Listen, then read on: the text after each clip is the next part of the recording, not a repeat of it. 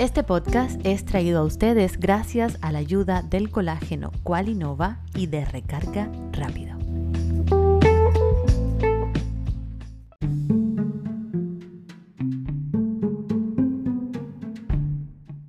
Hola, wow, es, es una bendición de verdad. Es una bendición haber descubierto el mundo de los podcasts y estar aquí cada, cada vez, ¿no? Y tener la posibilidad de hablarles y soñar con que me escuchan, imaginarlos eh, en el carro limpiando su casa o con audífonos puestos a la hora de dormir o, quizás compartiendo este podcast con alguien que creas que le puede gustar o que le puede hacer falta. Eh, a mí me hace mucha, mucha ilusión de verdad llegar hasta ustedes cada día y les agradezco muchísimo su apoyo, su cariño y sobre todo que estén ahí, ¿no? Y que como yo lo veo podcast sea lo que es gracias definitivamente a ustedes.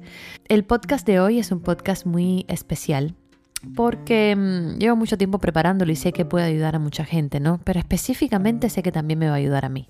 Hay muchas cosas que yo cuando hago los podcasts o cuando hago los episodios las tengo escritas, ¿no? Investigaciones y tal, y en este podcast no va a ser la diferencia, pero esta primera parte eh, es de pura, de pura conversación que me sale del alma para ustedes, ¿no?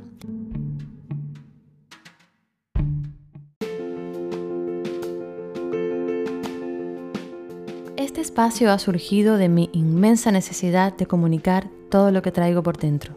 Te invito a seguirme, escucharme, verme y si tengo suerte, te invito a que te quedes conmigo.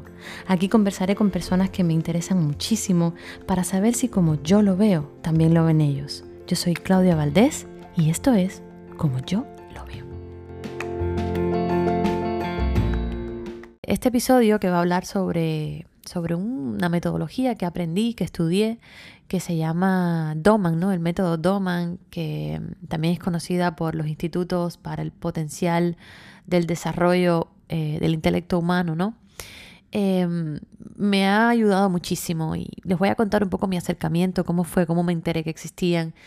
Y también eh, creo que es importante porque este podcast no es solamente para los padres que tengan niños con algún tipo de condición con algún tipo de lesión cerebral.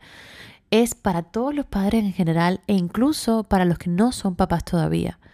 Es información vital que yo creo que, nunca está de más y que me encantaría compartir con todos ustedes. Primero, ¿cómo llego yo a, a los institutos, no? ¿Por qué quiero hablarles de ellos? Eh, yo les quiero contar un poquito porque para mí es muy, muy, muy, muy difícil y muy complicado cada vez que, cada vez que hay algún tema relacionado con Lucía que yo tengo que tocar. ¿Y por qué? Porque, claro, para toda madre un hijo es lo más especial que pueda existir, ¿no? Es lo más preciado, es como una burbuja que te da terror que se rompa. Y bueno, en mi caso no es la diferencia, pero uno nunca sabe qué es lo que tiene que hacer para ser una buena mamá o para ser una mejor madre. Lo hacemos por pura intuición, o padres, ¿no? Por supuesto. Lo hacemos por pura intuición y siempre digo que lo hacemos lo mejor que podemos de acuerdo a las circunstancias que se nos han dado.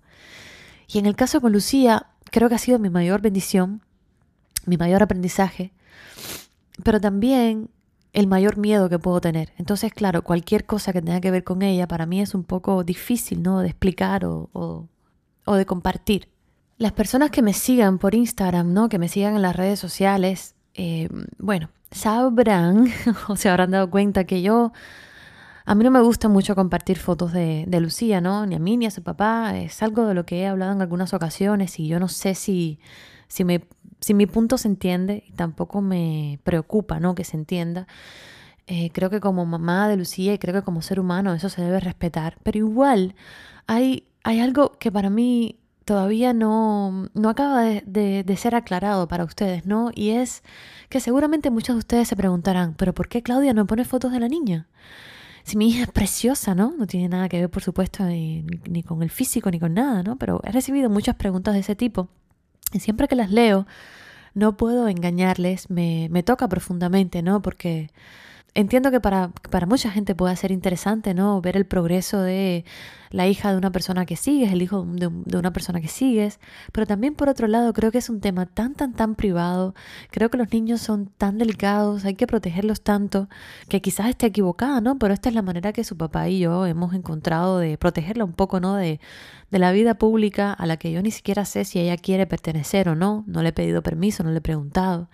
Otra cosa por la que me cuido mucho es porque hay muchas personas que a veces son muy crueles cuando hablan y no se dan cuenta, pero pueden lastimar muchísimo, ¿no? Y juzgan, eh, hacen conjeturas y eso, si lo hacen de mí, a mí no me preocupa, yo sé lidiar con eso, pero wow, que lo hagan de mi hija es algo, es algo a lo que ni siquiera sé cómo enfrentarme o cómo responder, ¿no? En el caso de Lucía, que ya he contado otras veces que es una niña bueno, muy especial, muy inteligente, extremadamente cariñosa.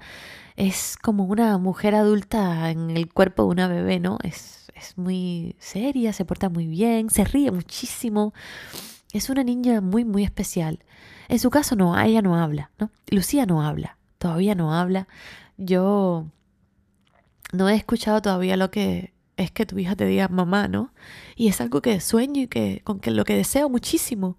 Y, y no la presiono, no, yo sé que ella, cuando ella sienta que es necesario, cuando ella sienta que es importante o cuando ella esté preparada, lo hará, ¿no? Pero igual, es algo que como mamá, ¿no? Y si hay papás por aquí que me escuchan que sus hijos todavía no hablen o que, o que tengan algún tipo de atraso de alguna manera, me van a entender, ¿no? Es, es, es algo un poco complicado de, de asimilar, de procesar, ¿no? de entender. Y eso no significa que sea menos que nadie, ni que sea menos inteligente que nadie, ni que sea una niña em, para compararla con otros niños porque no haga lo que hagan los demás, ¿no? Simplemente es, es un deseo que yo como mamá tengo, ¿no? De que mi hija me diga, mamá, sabes escuchar que te dice te amo, mamá, eh, quiero esto. Yo no he tenido esa no he tenido esa oportunidad, porque no voy a decir suerte, porque la suerte mía es tenerla a ella, ¿no? Y ella se comunica de muchas otras maneras, pero no he tenido esa suerte. Disculpen que me ponga un poco sentimental, pero es un tema que me encantaría poder, quizás si lo escribo me sale mejor, es un poco difícil de explicar, ¿no? Y este, este podcast va específicamente sobre todo esta parte del mensaje, ¿no? Porque al principio dije que no iba dedicado a nadie en específico, sino a cualquier ser humano que le interese este conocimiento, pero esta parte del podcast iba dedicada a todos los padres o a todos los familiares de algún niño que tenga algún tipo de o atraso o que tenga algún tipo de condición. Este es un episodio dedicado a enseñarles, ¿no? Eh, cómo puedes hacer para para aumentar el potencial de la inteligencia de tu niño y cómo puedes hacer también para si tu niño tiene algún tipo de lesión cerebral, para que entiendas que ahí no termina su vida, al contrario, ahí empieza y que los niños que tienen alguna lesión cerebral son capaces de hacer tantas cosas, incluso más que los niños que no la tienen, porque em, si sabemos cómo trabajarles y si tenemos la suerte de buscar mucha información y encontrarla como la he encontrado yo, te puedes dar cuenta de que los niños pueden desarrollar mucho la plasticidad de su cerebro. Y es algo de los que hoy me voy a encargar de hablarles y explicarles hasta que lo entiendan completamente. Para no irme del tema, y, que puedan entender, ¿no? Porque como esto no lo tengo escrito y estoy diciendo lo que me sale del corazón, eh, no quiero como que divagar mucho, sino tratar de ir directo al, al, punto importante, ¿no? Eh, una vez una mamá me escribió y me dijo, Claudia, ¿tu niña tiene algún problema? Y yo le dije, no, yo creo que el problema lo tienes tú, pero no, mi hija no tiene ningún problema. Eh, me dijo, ay, no, disculpa, es que mi hijo es, autista, ¿no? En el caso de esta seguidora, su hijo es autista, y me dijo, hay un método que se llama el método Doman, que a lo mejor, si tú investigas sobre él, puede ser muy interesante para ti. Y puedes cambiar tu visión en muchas cosas y puedes entender muchas cosas que quizás no entiendas hasta ahora. Y yo, que soy una polilla, a mí me encanta investigar y aprender todo lo que sea nuevo em, y sobre todo todo lo que vayas, todo lo que vaya a adicionar algo a mi vida, algo positivo, algo que sea conocimiento, a mí me fascina em, aprender cosas nuevas. Y enseguida me puse a investigar y tanto investigué, yo soy muy cabezadura y yo creo que por eso las cosas me salen. Al final no sé si me salen tan bien como quiero, pero me salen. Y es que yo no paro hasta que lo consigo.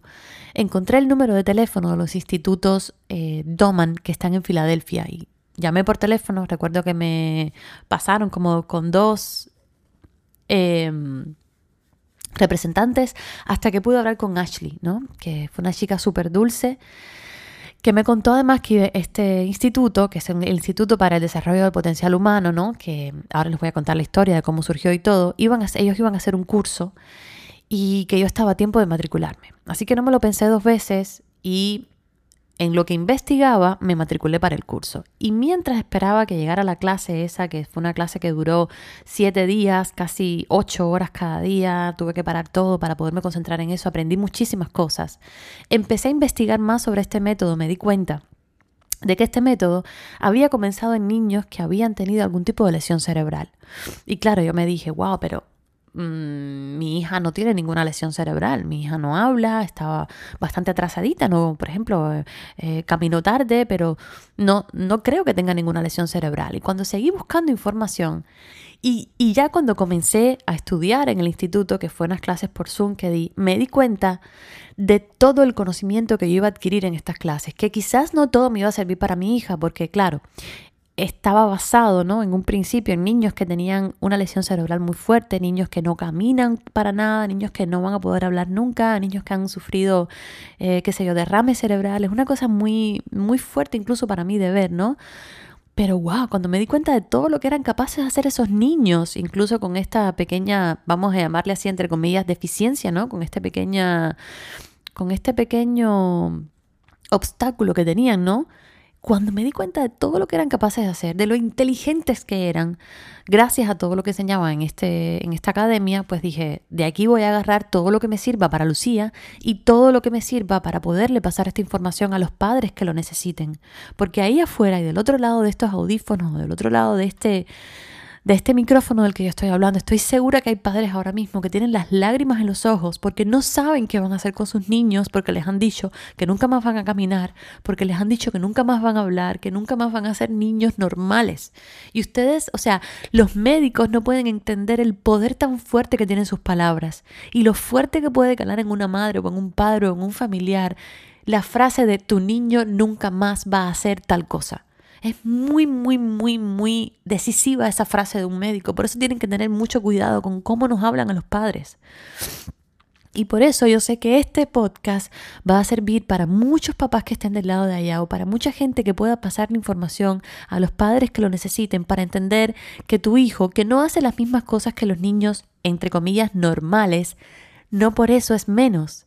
Y no por eso es un niño sin potencial. Al contrario, y me di cuenta de esto en este curso y quiero compartirlo con ustedes. De todas formas, Google es el mejor aliado de nosotros ahora mismo.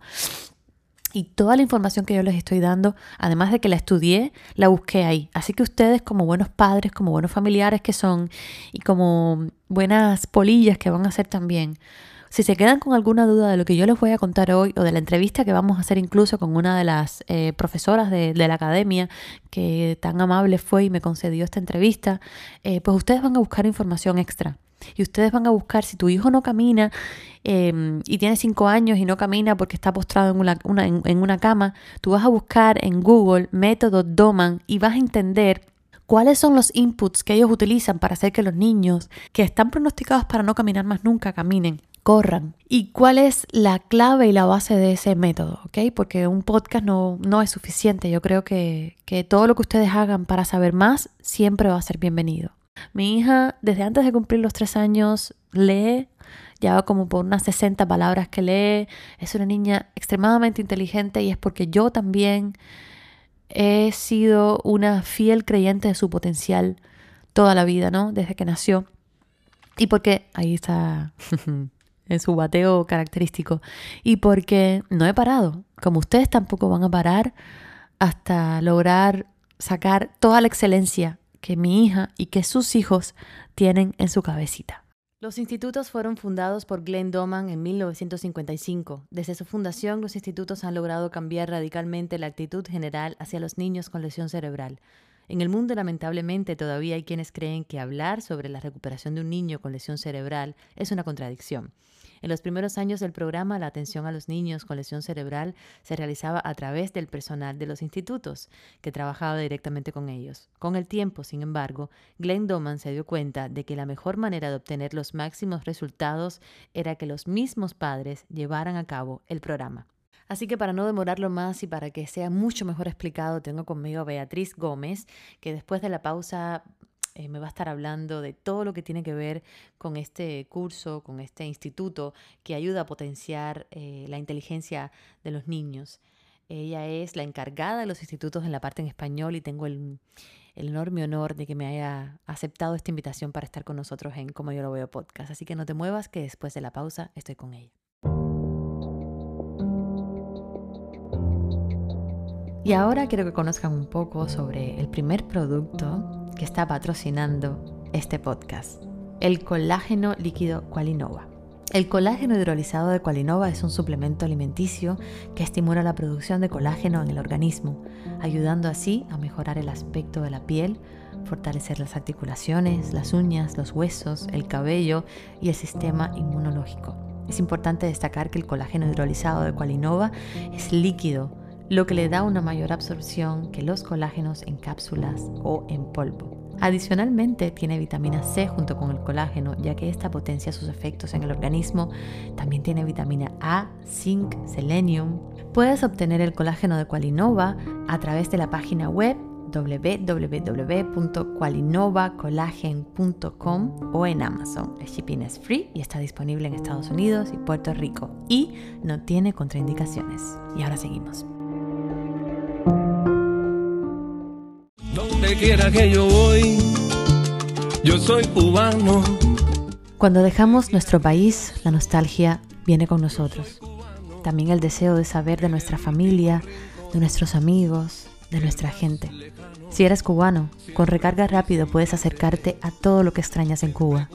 Descárgate la aplicación o visita la página web www.recargarapido.com en cualquier parte del mundo que estés puedes usar recarga rápida. En Madrid, en Nueva York o el Vaticano.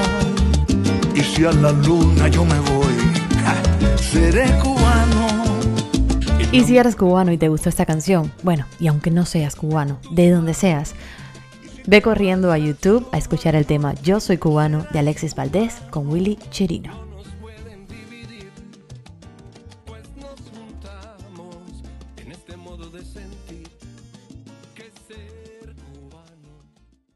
Bueno, ha llegado el momento para todos los padres, las madres, para todas las familias latinas que han estado escuchando este podcast y que han estado muy, muy, muy pendientes, muy pendientes y muy a la expectativa de, toda esta información que yo vengo dando en las redes sociales hace un tiempo desde que me enteré de los institutos.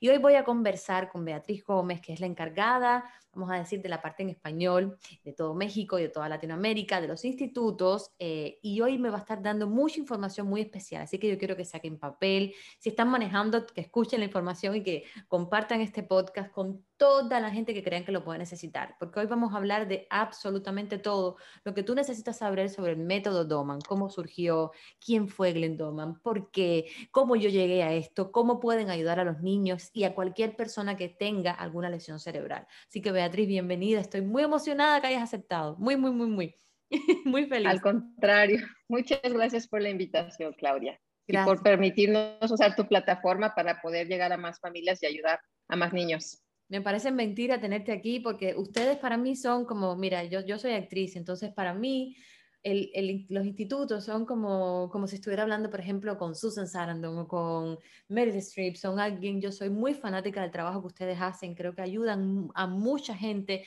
y me parece vital que todo el mundo conozca de la existencia de ustedes y, y de qué es lo que hacen. Así que vamos a empezar por ahí. Para las personas que todavía no han tenido claro aparte de todo lo que yo he conversado en la introducción de este podcast, ¿qué cosa es el método Doman? ¿Qué cosas son los institutos? ¿Cómo tú los explicarías para que ellos entiendan un poquito mejor? Ok, los institutos para el logro de potencial humano, como lo traducimos en español, es una organización internacional de investigación y enseñanza que tiene su sede en Filadelfia y que fue fundado en 1955 por Glenn Doman. Glenn Doman fue una persona que estudió terapia física y que trabajó muy de cerca con Temple Fay, que fue un neurólogo y un neurocirujano que en los años 30 crea una nueva escuela que se dedica a estudiar sobre la organización cerebral del ser humano. Y Glenn Doman eh, en ocasiones se sentía frustrado de ver que lo que había aprendido en la escuela no daba los resultados que ellos esperaban cuando la gente tenía una lesión cerebral. Yo cuando llegué a este, a este método, a los institutos como tal, te voy a ser muy sincera, me asusté un poco con la palabra lesión cerebral, porque yo veía que mi niña estaba atrasada, todavía no hablaba, estaba un poquito atrasada físicamente en cuanto a, por ejemplo, ella eh, va a cumplir tres años y todavía no corre completamente. Y por otro lado, es una niña hiper extremadamente inteligente. Cuando yo llegué a los institutos, yo, desde mi desconocimiento, por supuesto, y por eso quiero que los papás tengan mucha atención en lo que voy a decir ahora, asumía que primero que ella no tenía una lesión cerebral y que las lesiones cerebrales eran igual a cero, potencial intelectual. ¿Entiendes lo que quiero decir? Desde mi desconocimiento. Y cuando pasé el curso me di cuenta que es absolutamente lo opuesto, es todo lo contrario. No tiene nada que ver una lesión cerebral con el desarrollo intelectual de un niño o de una persona.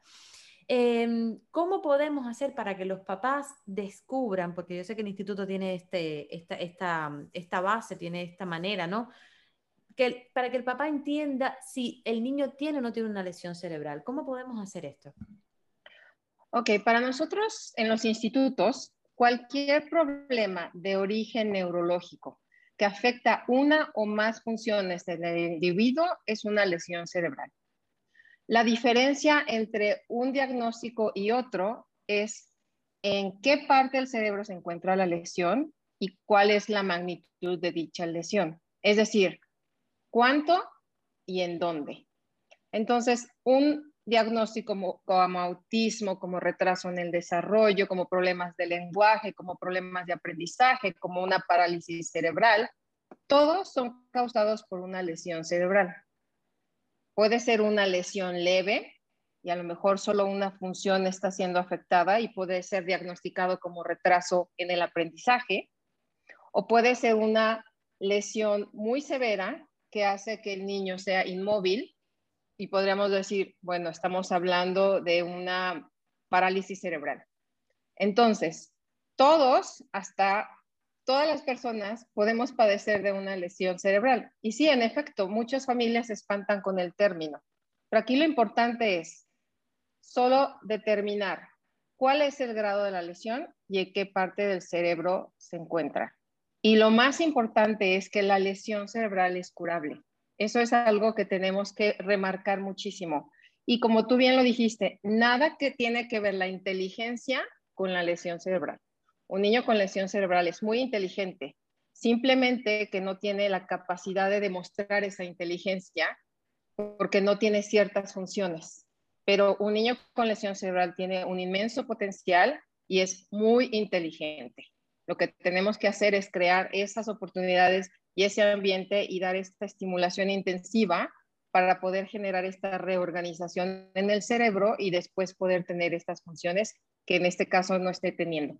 Claro. ¿Cómo, ¿Cómo se hace para activar, esta, eh, para activar todas estas vías del cerebro? Lo vamos a hablar ahora. Antes, para las personas que desconocen, como yo, que antes de pasar el curso no tenía, escuchaba lesión cerebral y me imaginaba rápidamente una persona que no hablaba porque había tenido un golpe, qué sé yo.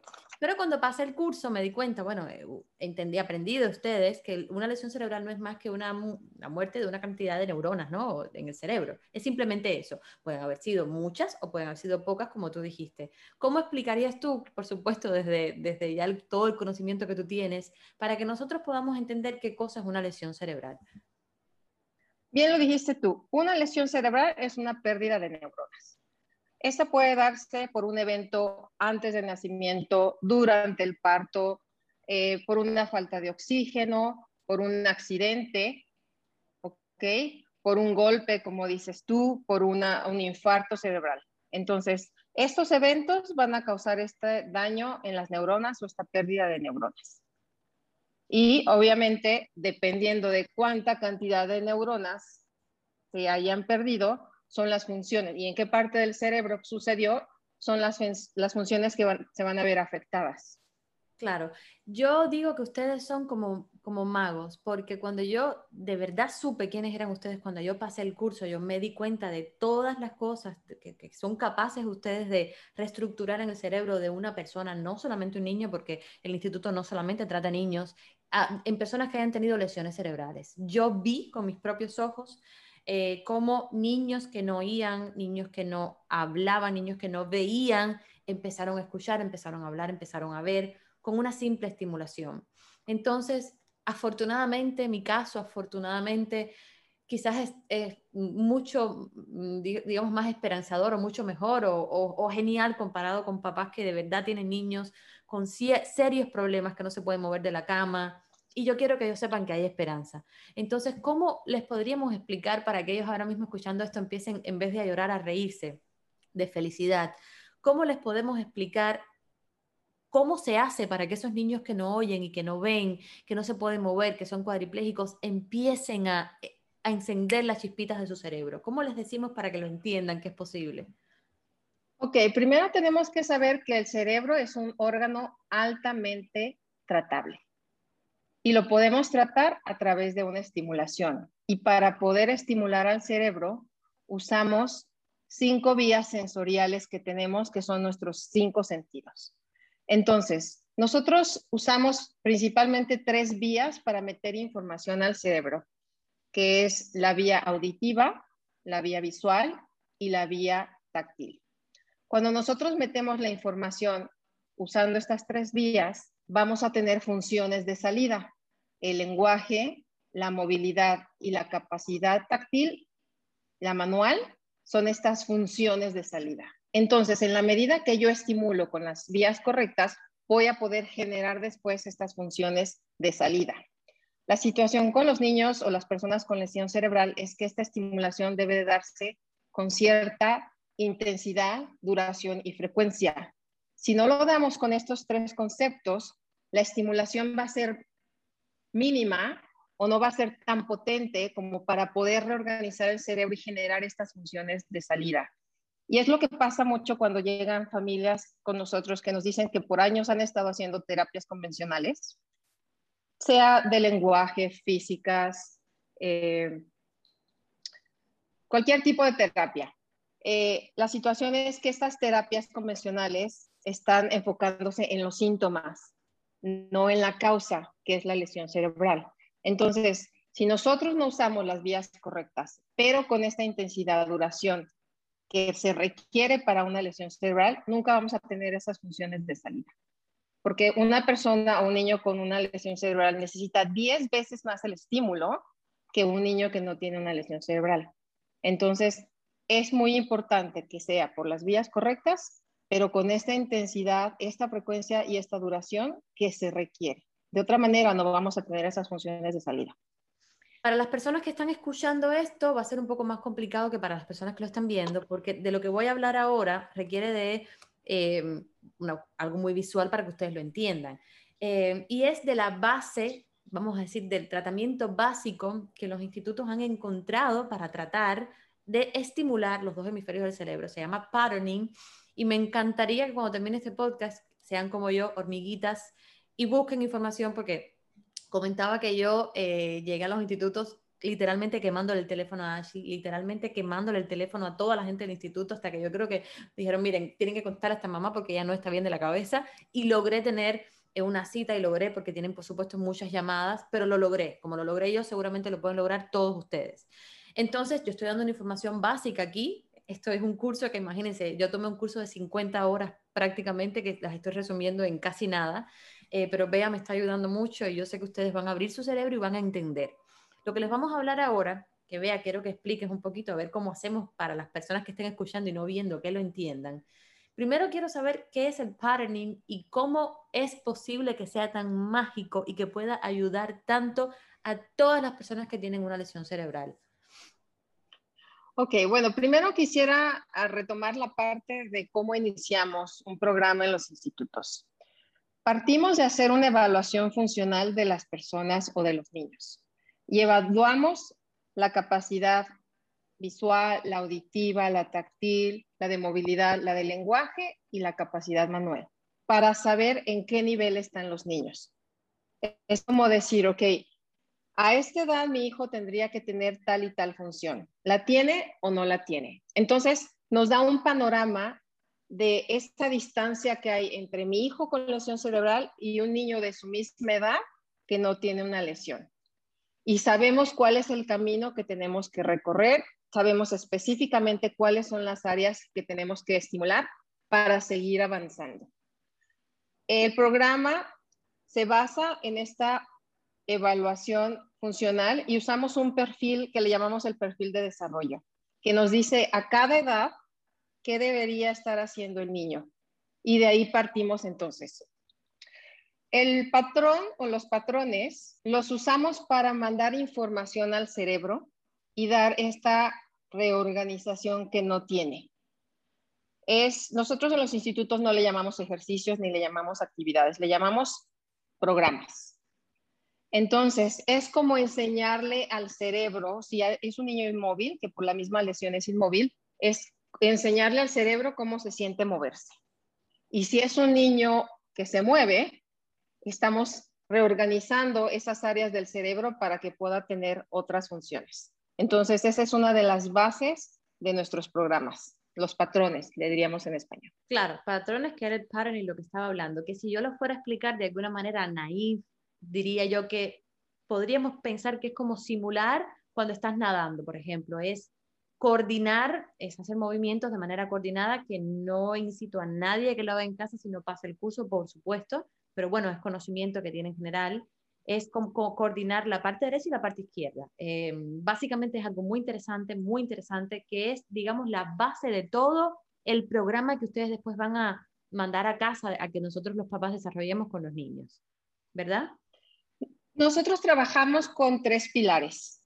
Hablamos de los programas físicos, los programas intelectuales y los programas fisiológicos.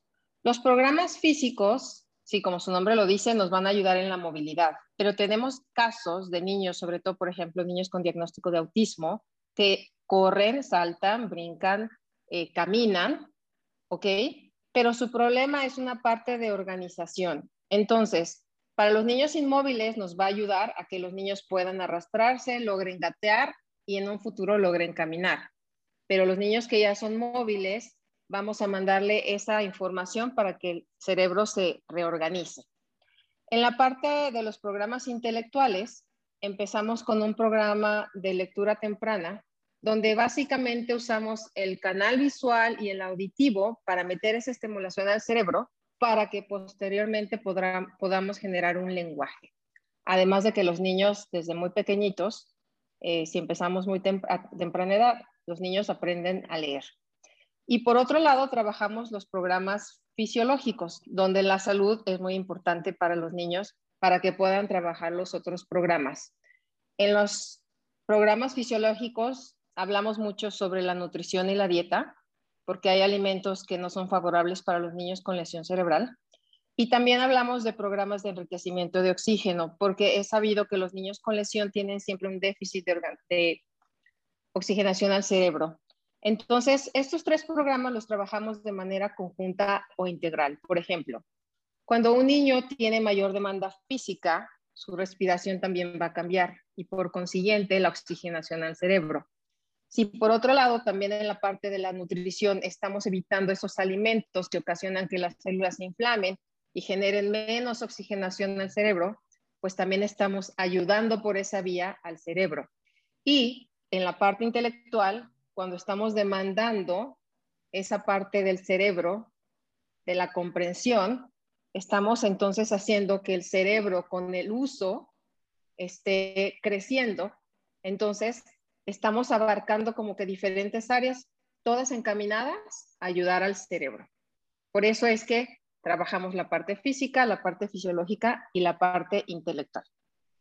Vale, yo te voy a hacer una pregunta que te iba a hacer un poquito más al final, pero te la voy a hacer ahora porque me llama mucho la atención. ¿Cómo es posible que teniendo tantos miles y miles de familias y miles de niños, que las estadísticas las voy a compartir en este podcast también, que ya han visto resultados en casi 60 años de creados los institutos, esto no se conozca por la mayoría de los neurólogos, por la mayoría de los médicos. por la mayoría de los padres. ¿Cómo es posible por qué pasa esto? Fíjate que a veces la gente no está abierta a conocer nuevas ideas o nuevas corrientes o digo, eso le pasó a Glendoma, ¿no? O sea, en muchas ocasiones lo criticaron y decían que, era, que no era posible.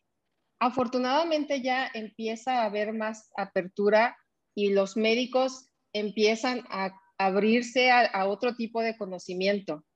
Y tenemos, por ejemplo, un médico en el staff de los programas fisiológicos que dice que era como desaprender todo lo que le habían enseñado en la escuela, como que era la única ley y no había más cambio, ¿no? Y en uno de los cursos tuvimos a unos padres, ambos neurólogos, que tomaban el curso para ayudar a, a su hijo y que esperamos que también pueda abrir puertas para que más médicos se interesen y se involucren y vean.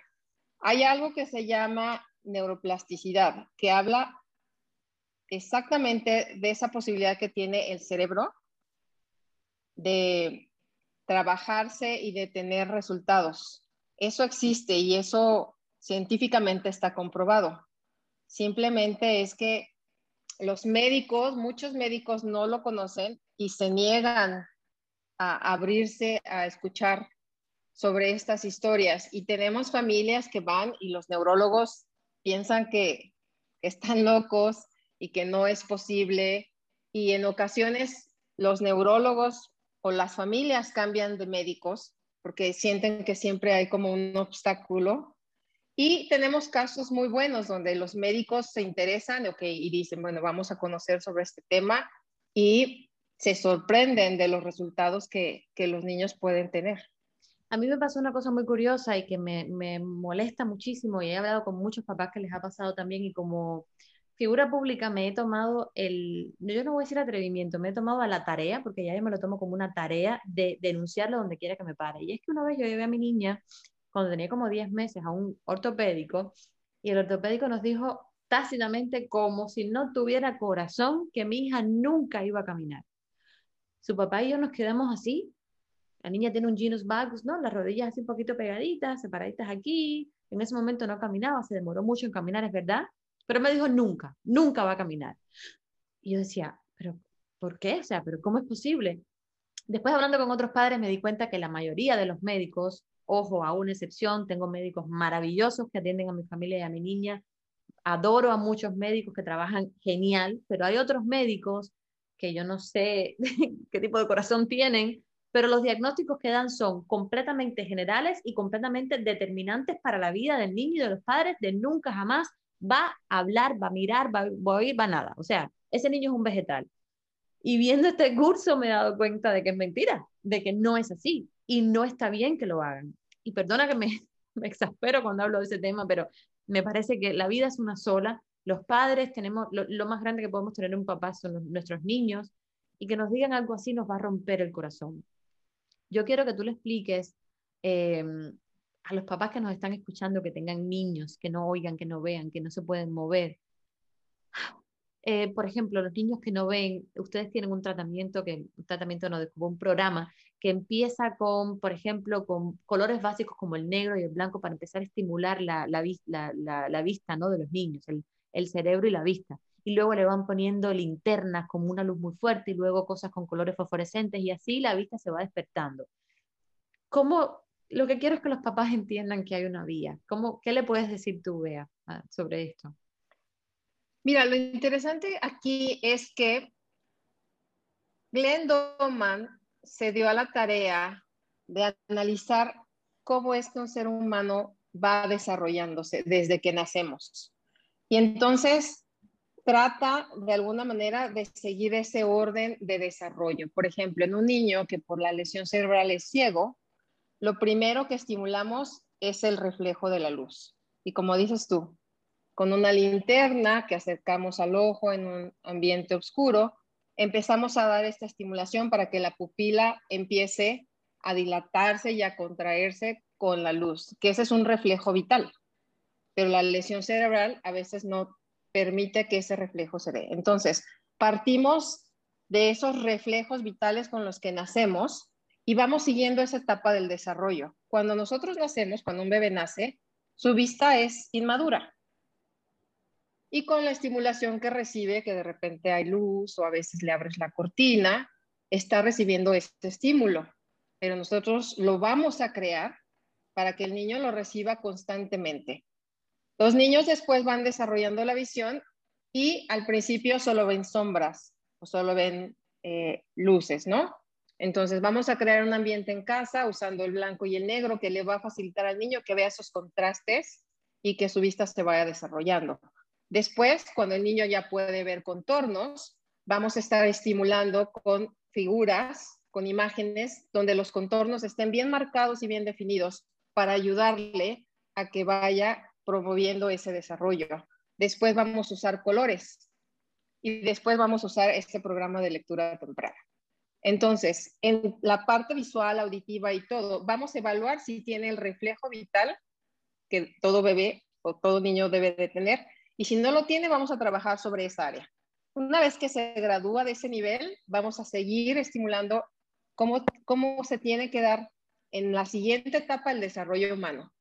Y así nos vamos constantemente hasta que el niño llegue a tener esa función que debería tener a la edad cronológica que tiene.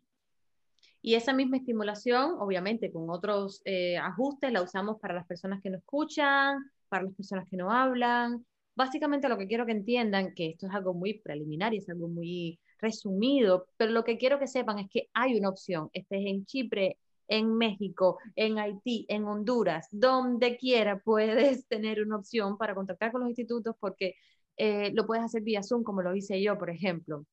Hay una cosa que a mí me llama mucho la atención en el curso cuando lo pasé y es que Janet Doman, que es la hija de Glenn Doman, que fue una de mis profesoras, maravillosa, por cierto, la amé, me parece una mujer impresionante. Creo que es alguien, debería ser presidente, Janet de verdad, del país, es maravillosa. Em, ellas, ellos, ellos estaban como muy, enfatizaban mucho que el bebé desde que nace debe estar boca abajo, que les parece algo un poco atroz que los pongan mirando hacia arriba hasta que tienen no sé cuántos meses. Em, y esto un poco es para los papás que tienen bebés pequeñitos. ¿Por qué es bueno que los bebés estén boca abajo em, desde, desde que son muy pequeñitos? Porque tú le das la oportunidad a tu hijo, a tu bebé, de que pueda moverse. La movilidad es muy, muy importante para el cerebro. Y como dices tú, cuando, y lo desconocemos, digo, yo cuando tuve a mis hijos no sabía todavía de esto y los tuve como todo mundo enrollados en una cobijita y en un cunero, ¿no? Eh, pero el hecho de que nosotros pongamos a nuestros niños boca arriba, o sea, no les permite que ellos intenten moverse. En el momento que le damos esa oportunidad de estar boca abajo, los niños empiezan, ¿ok? A tener ese control cefálico, empiezan a ejercitar este músculo para levantar la cabecita. Y no es lo mismo que lo tengas en una sillita, en un cunerito, donde no tiene opción de moverse, a que lo tengas boca abajo y entonces él empiece a mover sus piernas, empiece a mover sus brazos y descubra que al mover piernas y brazos él se puede desplazar. Algo tan básico como eso, que lo recomendamos mucho en los niños con lesión cerebral que no son móviles. Ponerlos boca abajo y bueno, hablamos de otros programas y de otro tipo de actividades, pero ese sería el primer paso para que nosotros podamos promover la movilidad en alguien con lesión cerebral. Uno de los programas que ustedes usan en esos niños que no pueden moverse, y esto nada de lo que estamos diciendo hoy es para que lo intenten en casa. Absolutamente nada, porque para esto tienen que graduarse de un curso de 50 horas, lo repito y lo repito porque es muy importante. Repito que es simplemente para que sepan que la esperanza y la solución existe, ¿ok? Una de las cosas que a mí me llamaron mucho la atención es que hay un programa que es inclinando un poquito el piso para que los niños se puedan ir deslizando y puedan ir encontrando la manera de moverse, ¿no? Eh, y eso me llamó mucho la atención también. Eh, todas estas Em, todos estos programas, todos estos, porque no les gusta llamar ejercicios, todos estos programas que ustedes implementan están basados en una, eh, digamos, con un estudio bien exhaustivo de cada niño, que cada niño es completamente diferente a otro. ¿Cómo los papás en cualquier parte del mundo que estén, que estén escuchando este podcast ahora mismo, pueden acceder a ustedes? Porque a veces a uno se le hace una montaña cuesta arriba y dice, va a ser imposible que me contesten el teléfono porque hay miles de personas intentándolo. Entonces, ¿cómo se puede hacer? ¿Cómo uno puede llegar hasta ustedes? Bueno, tenemos una página en internet, una página para inglés, otra página en español, donde ahí vienen toda nuestra información de contacto. Pueden hacernos una llamada telefónica, pueden mandarnos un WhatsApp, pueden mandarnos un correo, pueden escribir nuestra página de internet. Y muchas familias han llegado a nosotros a través del libro que se llama ¿Qué hacer por su hijo con lesión cerebral? Sí. Porque lo encontraron en internet o porque alguna otra familia se los recomendó o se los regaló, leyeron el libro, entendieron nuestros fundamentos y les sonó como que algo podía hacer por sus hijos. De hecho, fíjate que hay muchas familias que adquieren el libro, leen el libro y empiezan a hacer un programa en casa. En realidad el libro está diseñado para que los papás empiecen a hacer esa evaluación funcional de sus hijos y puedan hacer en casa algunos de los programas que trabajamos. Hay muchas familias que trabajan con su programa durante un tiempo, ven avances de sus hijos, no saben cómo continuar y entonces deciden tomar el curso. Hay familias que leen el libro, pero tienen muchas preguntas y deciden tomar el curso. Pero en realidad, leyendo el libro, muchas familias han empezado a ayudar a sus hijos. Entonces, este libro lo pueden comprar eh, directamente en los institutos, pero también los pueden comprar en línea en esta tienda tan famosa que hay en todo el mundo. Y pueden comprar la versión digital o pueden comprar la versión física.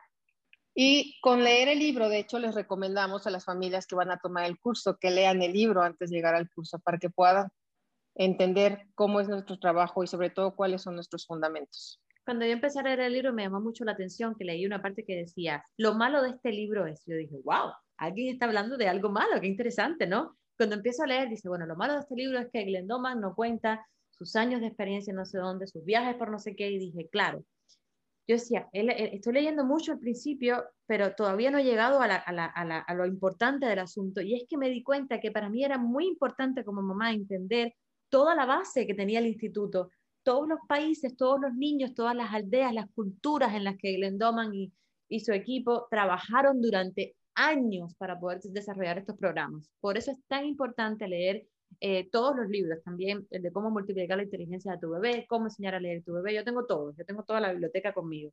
Eh, y se pueden adquirir, igual yo en este podcast voy a dejar toda la información al final de este podcast, de la página web, el teléfono, absolutamente todo.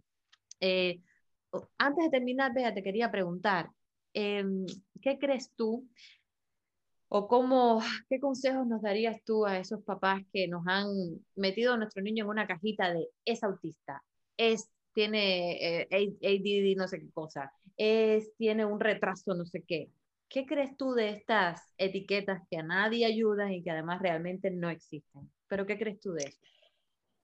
Mire, efectivamente, eh, nos contactan familias de todas partes del mundo que han recibido diagnósticos muy fatalistas, donde los doctores les dicen, su hijo tiene esto y no hay nada que hacer. Lo único que puede hacer es darle calidad de vida hemos recibido familias que les han dicho que su hijo tiene tal diagnóstico, tal síndrome y que es el número 10 en todo el mundo y que no hay nada que hacer.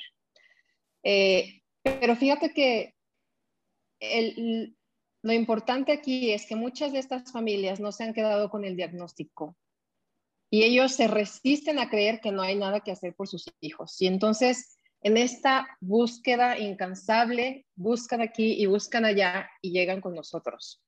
Aquí lo importante es que si su hijo tiene una lesión cerebral, podemos trabajar la lesión cerebral y podemos curar a su hijo.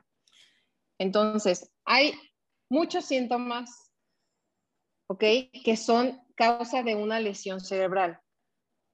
Hay muchos síndromes pero lo importante es que si los padres entienden que su hijo lo único que tiene es una lesión cerebral, hay una respuesta y hay que hacer por esos niños. Y lo más importante es que tú dijiste, podemos tratarlo, es que nosotros los papás podemos hacerlo. Ustedes simplemente nos dan las herramientas, los, magos realmente somos nosotros, que día a día lleva mucho trabajo, lleva muchas horas de esfuerzo, mucho estudio, mucho, el niño no le va a gustar, no va a estar contento de hacer diferente programa, este ejercicio, el otro, pero tiene que hacerlo, pero al final, al cabo de los años, te das cuenta de que El Salvador realmente, gracias a las herramientas que ustedes nos dan, somos nosotros los papás. Hay un caso, ya casi para terminar, voy a tratar de tenerlo, si no es en este podcast, en otro, de la mamá de Juliana, puede ser, Juliana, Victoria. Victoria, Julián, ¿y cómo se llama ella?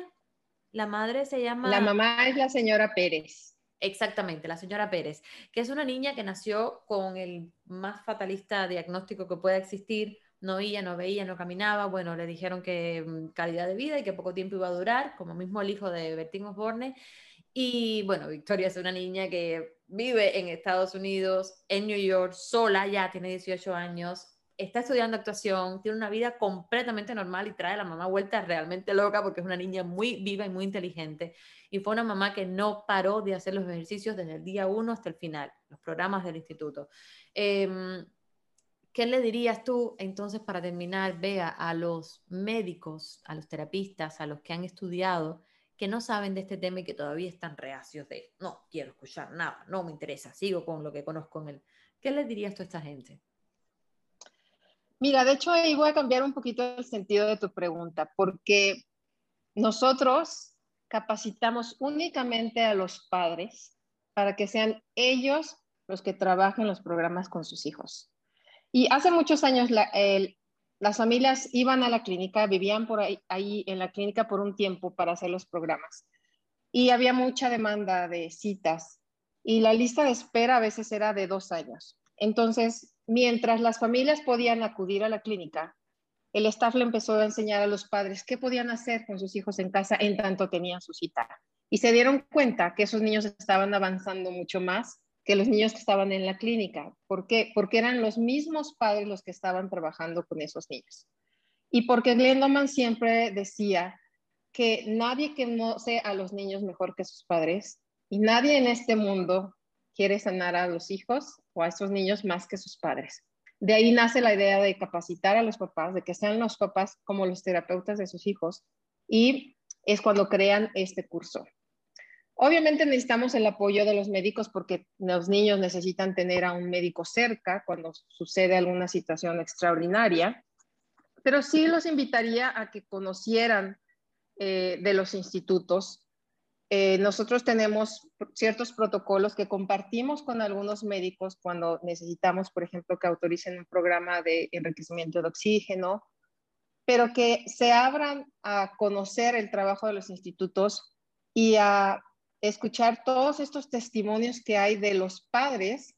Tenemos muchas historias en nuestro sitio web que son historias contadas por los padres, donde nos dicen cuál era la condición de sus hijos antes del programa y cómo fueron avanzando los niños y cómo han logrado cosas maravillosas. Y como dices tú, todo gracias al esfuerzo y al trabajo diario de papás, de familiares, porque este es un programa para que toda la familia se involucre y coopere, y también todo el esfuerzo y el, y el trabajo diario de los mismos niños que están haciendo sus programas. Vea, muchas gracias. Antes de terminar, yo quería también decir que ustedes tienen un programa magnífico y maravilloso para los niños que tienen muchas convulsiones. Se llama Masking en inglés, supongo que sea enriquecimiento de oxígeno en español. Eh, que tampoco quiero que lo hagan en su casa, solamente estoy dando información. Y además, este programa incluso necesita un clearance de un médico para poder hacerlo. Pero quiero decirle a todos los papás que tienen a sus niños que, con alguna convulsión que eso es tan es preocupante, es tan aterrador para un papá, que también hay una solución para eso y que también la solución la tienen los institutos. Y yo tengo a Bea de testigo, yo no los conozco, yo no tengo ningún compromiso con ellos, yo pagué mi curso, simplemente estoy dando esta información porque creo que es vital para todos los padres y todas las familias en cualquier parte del mundo que sepan que esto existe. Bea, tú eres un sol, gracias, gracias por lo que hacen, gracias por el, el cariño que le dan a todos nuestros niños y a todas las personas que han sufrido una lesión cerebral, que están en coma siempre tengan mucho cuidado con eso, ustedes lo, afirman mucho en las clases. Eh, la última opción es desconectar a una persona, siempre, hasta que el cerebro no muere, no, eh, hay vida, siempre hay vida. Entonces, eh, mm, yo creo que una hora no nos basta, pero creo que hemos podido cerrar todo. ¿Algo más que le quieras decir a las personas que nos están escuchando? que nos contacten. Tenemos toda la información en nuestra página. También tenemos publicaciones en Instagram, en Twitter, en Facebook. Eh, contáctenos y con todo gusto les hacemos una llamada telefónica, les mandamos la información, les decimos dónde adquirir el libro y no pierdan las esperanzas. Hay mucho, mucho por hacer. Sus hijos tienen gran potencial y sus hijos son muy inteligentes. Si eres nuevo por aquí y no has escuchado los capítulos anteriores de Como Yo Lo Veo podcast, te invito a que busques donde diga ver más episodios y te metas un poquito en el mar de este podcast que he creado para ti y te escuches alguno de los capítulos que ya he hecho. Y además te invito también a que me dejes tu opinión, me envíes un email a como yo lo veo podcast gmail.com y me cuentes qué temas te gustaría que tratara, de qué te gustaría que converse, con quién te gustaría que converse y te lo traeré hasta tus oídos si me es posible. Un beso gigante, gracias por acompañarme y no te pierdas el próximo podcast, que así es como yo lo veo.